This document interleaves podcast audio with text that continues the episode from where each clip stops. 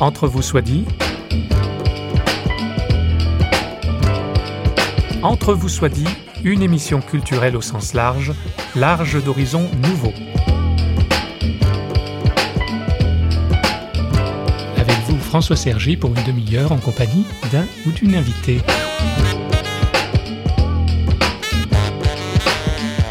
Qui sont-ils, nos deux invités, Dieter et Heidi Gembiki deux historiens passionnés par la découverte d'une source inédite et particulièrement importante pour l'histoire du XVIIIe siècle, répondent-ils eux-mêmes au journal 20 minutes. Cette source inédite, c'est un journal conservé aux archives de l'église morave à Ernhut, en Allemagne, dans l'ex-RDA, journal du frère Fries, Pierre Conrad Fries, frère morave, 210 pages en quatre cahiers qui relatent son voyage clandestin dans une France dont la monarchie répressive continue à persécuter en certains endroits ceux de la religion prétendue réformée, autrement dit les protestants. C'est un véritable road movie spirituel, pour reprendre l'expression du préfacier Jean-Paul Chabrol, historien des Cévennes. Voici donc une émission qui nous plonge dans l'histoire ancienne, les années 1760, mais dont on ne manquera pas de tirer profit pour notre aujourd'hui.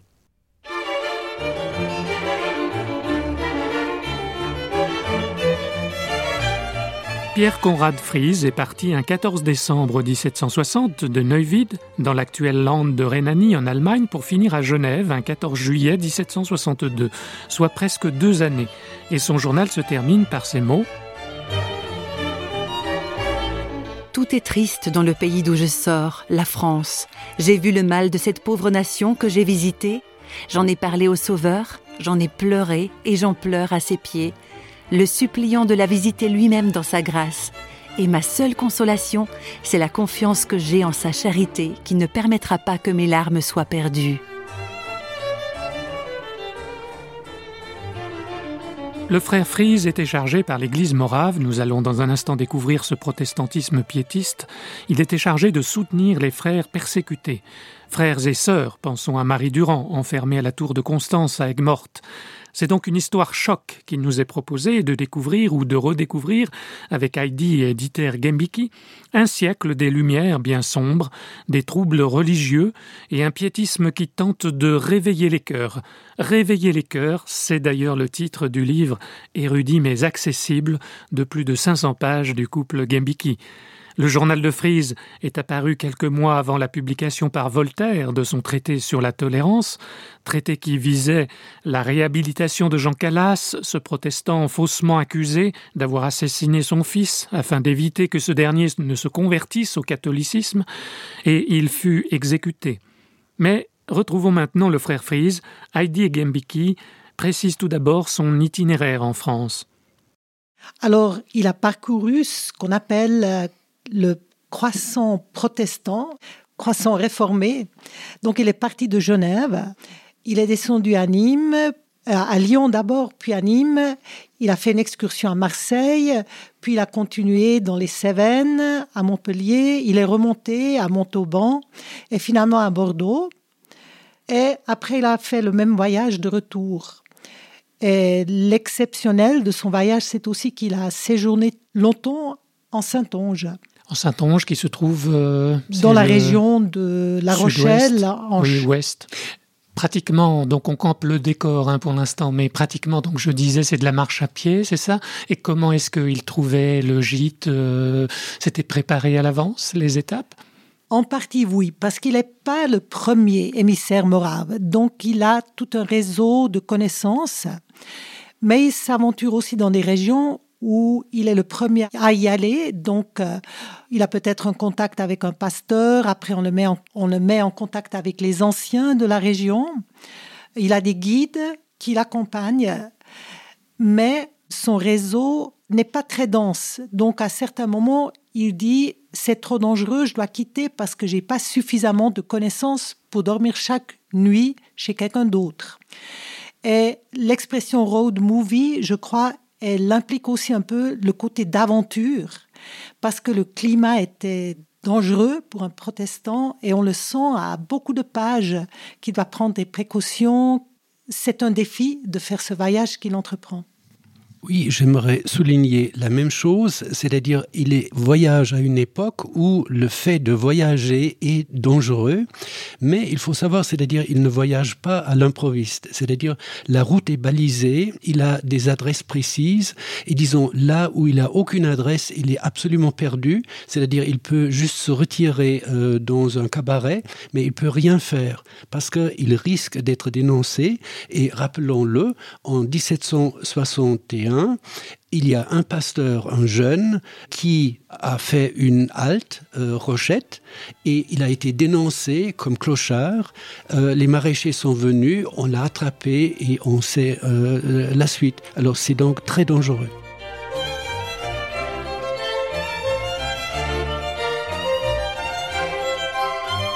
Le danger dont vous parlez, c'est pas simplement les, bandits de grand chemin, c'est simplement que, au point de vue politique, la monarchie est contre les protestants. Les protestants sont persécutés à cette période-là, c'est ça?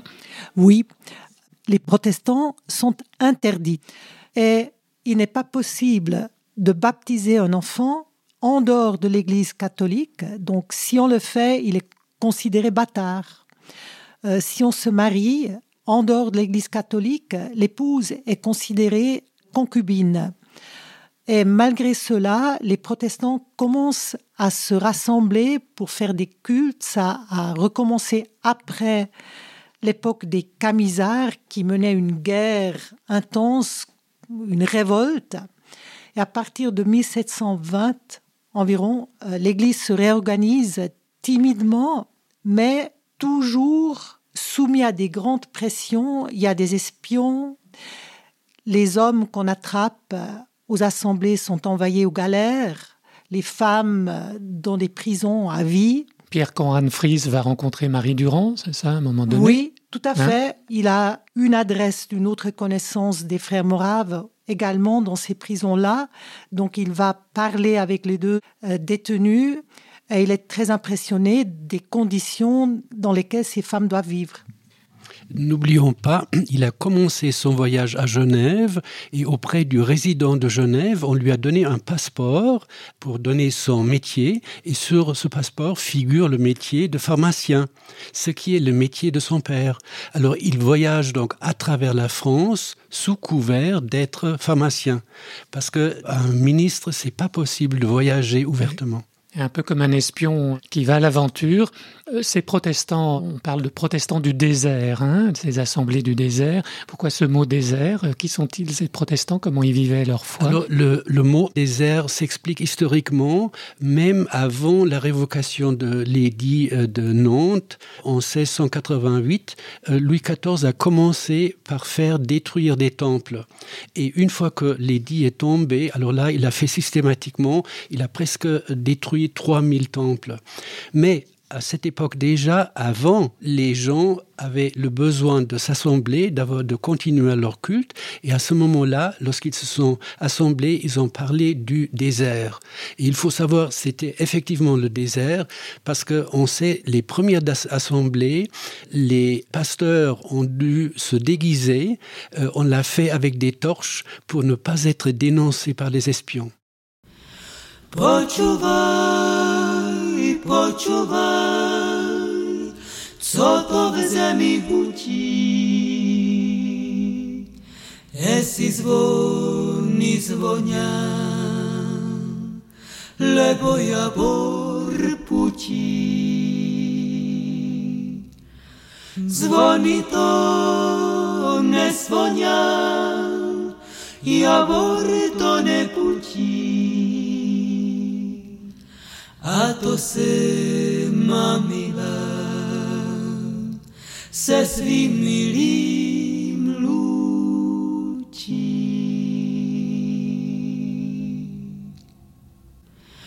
Почувай, почувай, co to weze mi huti. Esi zvoni zvonjaj, lebo ja bor putí.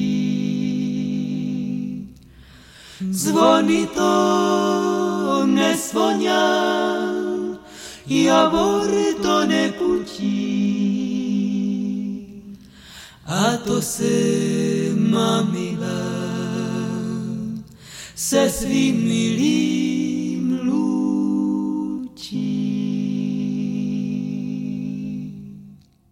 Pierre Conrad Fries ne part pas en électron libre. Il est envoyé, il a une mission, il y a des églises derrière lui, il y a une direction. Est-ce que vous pouvez nous parler de ses frères moraves qu'il envoie et du comte Zinzendorf? Alors il faut peut-être expliquer d'où vient ce mot morave. Les protestants de France n'étaient pas les seuls à être persécutés. Le même sort touchait tous les protestants dans le régime austro-hongrois, dans l'Empire et surtout aussi la minorité protestante en Moravie et Tchéquie, donc les descendants de la réformation de Jean Hus.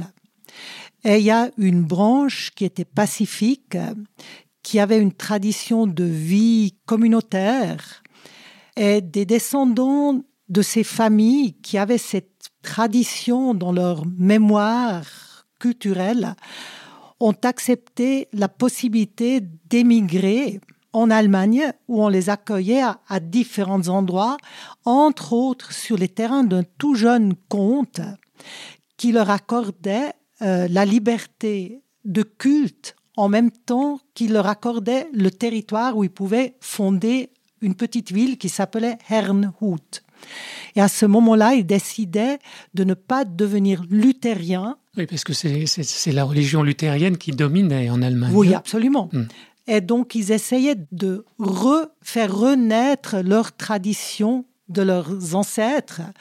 Et c'est de cette euh, tradition-là qu'on les appelle communément euh, Moravian en Angleterre et, aux États-Unis, et donc Morave en Allemagne près de la Tchécoslovaquie, donc la Moravie, c'est ça? Actuellement, ça correspondrait à... Oui, euh, c'est-à-dire, ça correspond au, dans le triangle entre Dresde, la Tchécoslovaquie actuelle et la Pologne actuelle. Juste un petit complément qui me paraît important. Zinzendorf, il était seigneur, il était euh, vraiment indépendant, mais il n'avait pas toute liberté. C'est-à-dire, la liberté qui existait, c'était le droit. Et selon le droit, il y avait deux confessions qui étaient autorisées, le luthéranisme et le calvinisme à côté, bien entendu, de l'Église catholique, mais pas d'autres religions. Alors, il ne pouvait pas. Alors, à ce moment-là, il a trouvé l'astuce, si on veut dire, de refonder l'unité des frères c'est-à-dire quelque chose qui existait déjà auparavant, en disant, mais nous sommes comme les luthériens, nous faisons pratiquement la même chose autrement. Oui, parce qu'il ne voulait pas recréer une, autre église, hein, oui, c'est ça Tout à fait. Tout à hmm. fait. Alors, il, disons, c'était son intention d'agir à l'intérieur de l'Église, c'est-à-dire l'Église protestante dans, au sens large, mais à l'intérieur des églises et des chrétiens, ça. mais de rester euh, luthérien.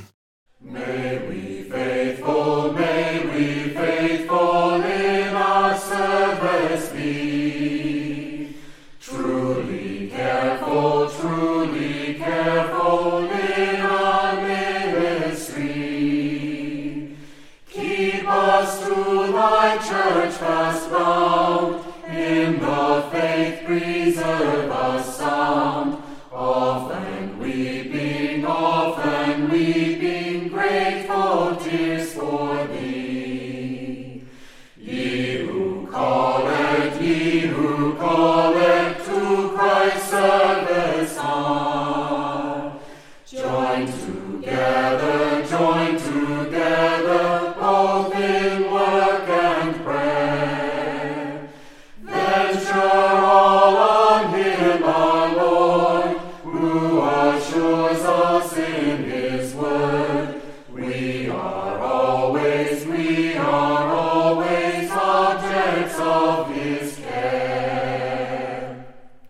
compléter ce, portrait des frères Moraves, l'unité, euh, je ne sais pas quel est l'intitulé exact. L'unité des frères. L'unité des frères.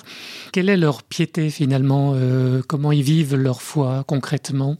Alors c'était dès le début une piété centrée sur le Christ. Le Christ, le Sauveur. Le Christ à la croix? Le Christ à la croix, le Christ euh, qui nous a acquis la grâce, la rédemption est au centre de leur piété et il leur donne l'impulsion après d'agir dans le monde ou d'agir pour le monde. Donc d'un côté avec des écoles, encore de nos jours, partout où ils sont, ils font des écoles, ils ont des internats, dans une moindre mesure, mais là où c'est nécessaire, et surtout aussi une grande œuvre missionnaire qui a atteint tous les continents du monde. Euh, ce qui fait le grand succès des euh, Moraves, c'est-à-dire de l'unité des frères au XVIIIe siècle, c'est de fait qu'ils créent des communautés. C'est-à-dire on veut vivre ensemble, on veut sanctifier cela, et on a une idée, c'est-à-dire ces établissements-là ont gagné de l'argent, on le répartit entre eux, mais on vit ensemble pour la mission et pour les autres, ou euh, par exemple pour la diaspora. Et finalement, cette idée d'avoir des établissements aura beaucoup de succès parce qu'ils ont une vingtaine d'établissements euh, jusqu'à la fin de l'Ancien Régime.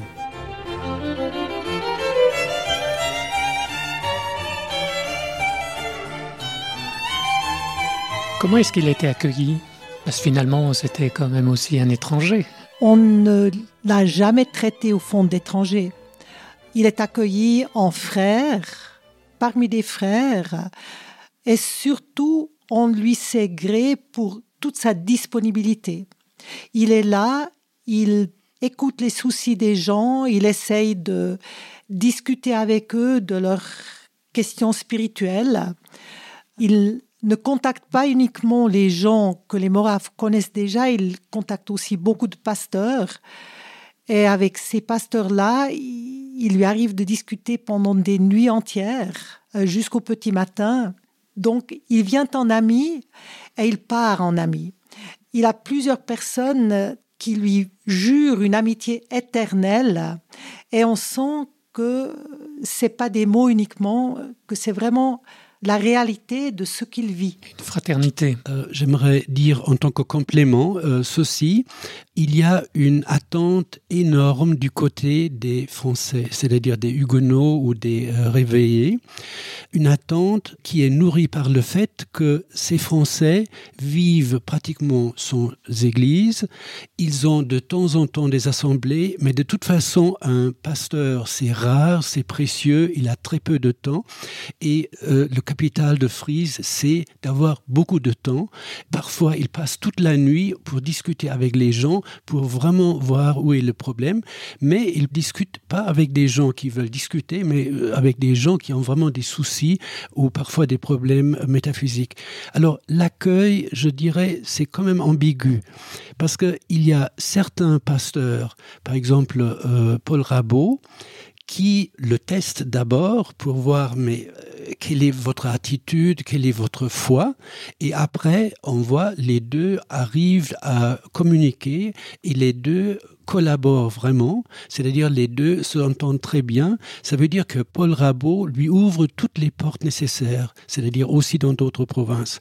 En même temps, c'est-à-dire on le voit par-ci par-là, il y a quand même des pasteurs qui euh, y voient un rival parce qu'il a, il a un bon contact. Surtout, il prêche euh, un, autre Dieu, le Dieu de l'amour, et eux, ils prêchent tout autre chose, la controverse. Ils prêchent Dieu, euh, c'est notre législateur. Il faut dire que le problème qui se pose vraiment est au niveau des anciens, c'est-à-dire comment est-ce que les anciens réagissent?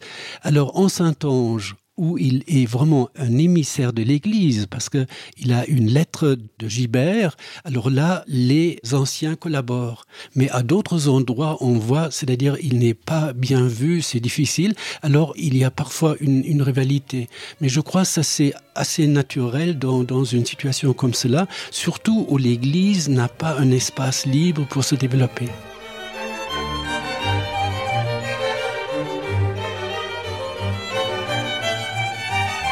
Peut-être que le frère Frise gênait certains pasteurs réformés parce qu'il avait, lui, opté pour une piété, euh, la piété morave euh, de gens réveillés, le choix d'une vie spirituelle euh, qui va un peu à l'encontre de l'esprit des Lumières, lui-même a connu ce conflit? Comment l'a-t-il résolu, ce conflit entre une espèce de rationalisme qui va aussi empiéter sur le, domaine de la foi et cette vision d'une spiritualité réveillée et renouvelée qu'apportent les frères moraves? Mhm. Alors, vous posez là une double question, c'est-à-dire d'une part concernant sa carrière et d'autre part concernant ce qui arrive en France. Je vais d'abord répondre à sa carrière. Il a fait des études à Maulbronn, c'est-à-dire le collège, et ce qui est euh, vraiment une excellente formation qui était aussi bilingue et après il était à Strasbourg. Alors à Strasbourg les archives ont brûlé, j'ai rien trouvé sur lui, mais c'était une très bonne formation parce que être pasteur en Alsace, ça veut dire quelqu'un qui est notable, qui a une très bonne formation et qui puisse s'entretenir avec tout un chacun. Alors lors de ses études, il était en contact avec la Freigeisterei, c'est-à-dire avec des déistes qui ont voulu le tirer et à ce moment-là c'était un grand conflit pour lui. Alors ce qu'il dit finalement en filigrane dans le texte que il a eu une crise de conscience, il a lu à ce moment-là des textes de Zinzendorf et ces textes de Zinzendorf lui l'ont aidé à sortir de cette crise, à la surmonter et à trouver quelque peu euh, sa patrie spirituelle chez les Moraves. C'est pour le premier point. Le deuxième point, vous avez certainement raison, l'opposition qu'il a rentré, euh, rencontré en France vient du fait que la majorité des pasteurs qu'il a lui-même côtoyé en France et qu'il a vu ont été formés à euh, Lausanne. Et Lausanne, c'était financé par Genève, mais c'était un séminaire clandestin, c'était une formation courte, soit de deux ans ou de trois ans, qui n'était pas complet, mais là, finalement, c'est tout à fait clair, on se tournait vers la modernité, vers le déisme, c'est-à-dire un peu voltairien. Voltaire, oui. C'est-à-dire là, il y a évidemment un conflit, et c'est-à-dire lui, il avait les meilleures armes parce qu'il était mieux formé que les autres, mais le, le mm. conflit s'est montré. Et je crois le conflit est inévitable, mais je dirais autrement aussi que lui était un enfant des Lumières et lui-même vit aussi dans les Lumières, parce que pour caractériser tous ces pasteurs, son formation universitaire sans pouvoir scruter un peu comme belle et comme un entomologiste les gens, il n'aurait jamais pu faire ce travail.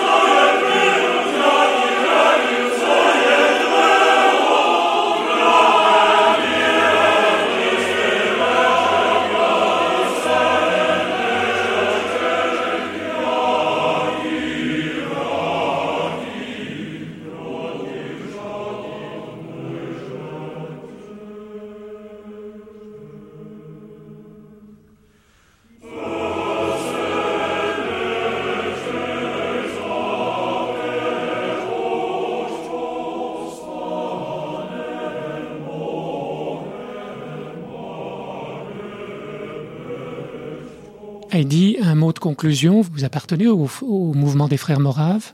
Euh, Mes parents ont les deux des attaches à la tradition morave, mais on n'est jamais morave comme on est méthodiste. Donc, je fais partie de l'Église réformée du canton de Genève, mais je participe aussi à l'Église morave. Et d'un mot, qu'est-ce que apporte l'Église morave ou, ou, cet héritage morave pour votre Église réformée à Genève? Euh, S'il fallait dire quelle est la spécificité, quel est l'apport? L'apport de l'Église morave, qui est très minoritaire dans le monde, est quand même cet engagement qu'elle a de se considérer tous frères et sœurs dans la diversité depuis toujours, d'accepter qu'on est très divers les uns les autres et de quand même former une unité dans le Christ. Et le rapport est quand même très concret parce que chaque année, ils sortent dans plus de 53 langues différentes les paroles et textes pour chaque jour qui sont pour beaucoup de chrétiens un apport de fondement pour la foi, pour vivre leur journée en confiance. Et en plus, ils continuent leur œuvre missionnaire.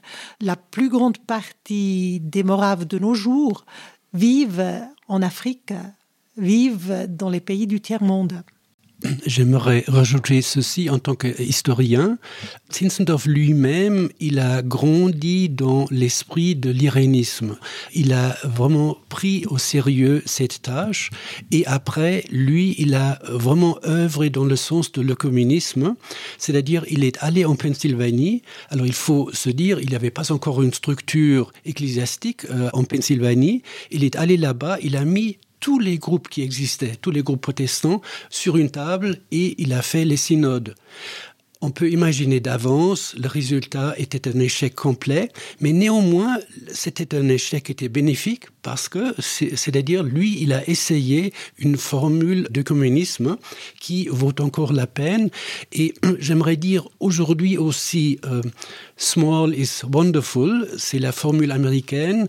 Euh, disons, une petite église a aussi une fonction, elle peut mettre un grain de sable des communismes dans un monde qui parfois est assez figé. L'irénisme et l'œcuménisme, autrement dit la recherche d'une unité en Jésus-Christ, promue par l'Église morave, mérite l'attention des chrétiens mais aussi des non-croyants, interpellés par l'Évangile annoncé et vécu dans un monde de violence.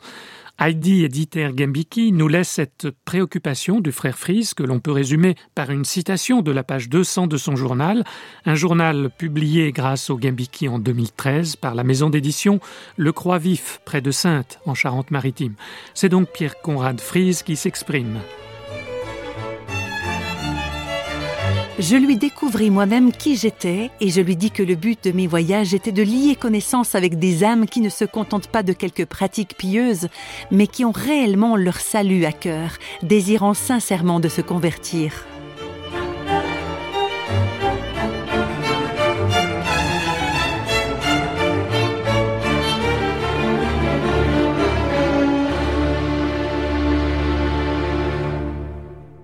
Avant de nous quitter, je vous rappelle le titre du livret de méditation quotidienne proposé par l'Église morave, paroles et textes au pluriel pour chaque jour.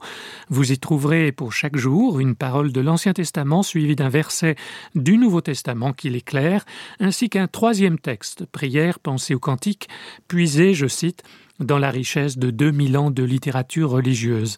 Merci à nos invités Heidi Editer Gambiki et à Stanislas Piaget pour la programmation musicale. Au revoir et à bientôt dans Entre vous soit dit, une émission signée Radio Réveil.